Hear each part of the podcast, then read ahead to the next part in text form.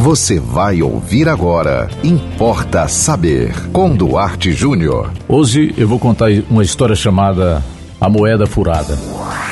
Importa saber. Os antigos contavam a história do tempo do que moeda era réis, um mil réis, um conto de réis. Você pergunta aí pro seu bisavô que ele explica para você o que era isso. É muito antigo. É a história de uma traição. A mulher traiu o marido e o, o traidor deu a ela como presente uma moeda de mil réis. O marido descobriu e, ao contrário do que se esperava, ele não fez nada, não matou ninguém, ficou calado, achou a moeda que a mulher ganhou com a traição, furou um buraco na moeda, colocou um barbante e pendurou em cima da mesa da cozinha.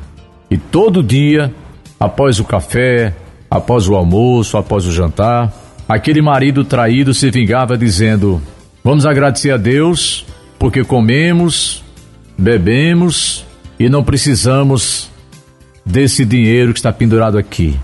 E os meses foram se passando, conta a lenda que essa história durou anos, e aquela mulher, sofrida pelo sentimento, pela consciência da culpa, ela foi definhando, definhando, não queria mais comer, adoeceu e aquela mulher terminou morrendo.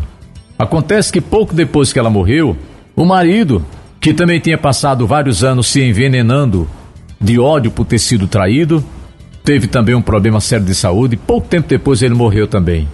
Por que, que eu estou contando aqui essa lenda? Para chamar a sua atenção, você que vive uma relação a dois. Se você for vítima de uma traição, ou se você estiver vivendo algo muito sério no seu casamento, que você acha que a culpa seja do outro, não precisa ser necessariamente uma traição, sente e conversem os dois como dois adultos. Por quê?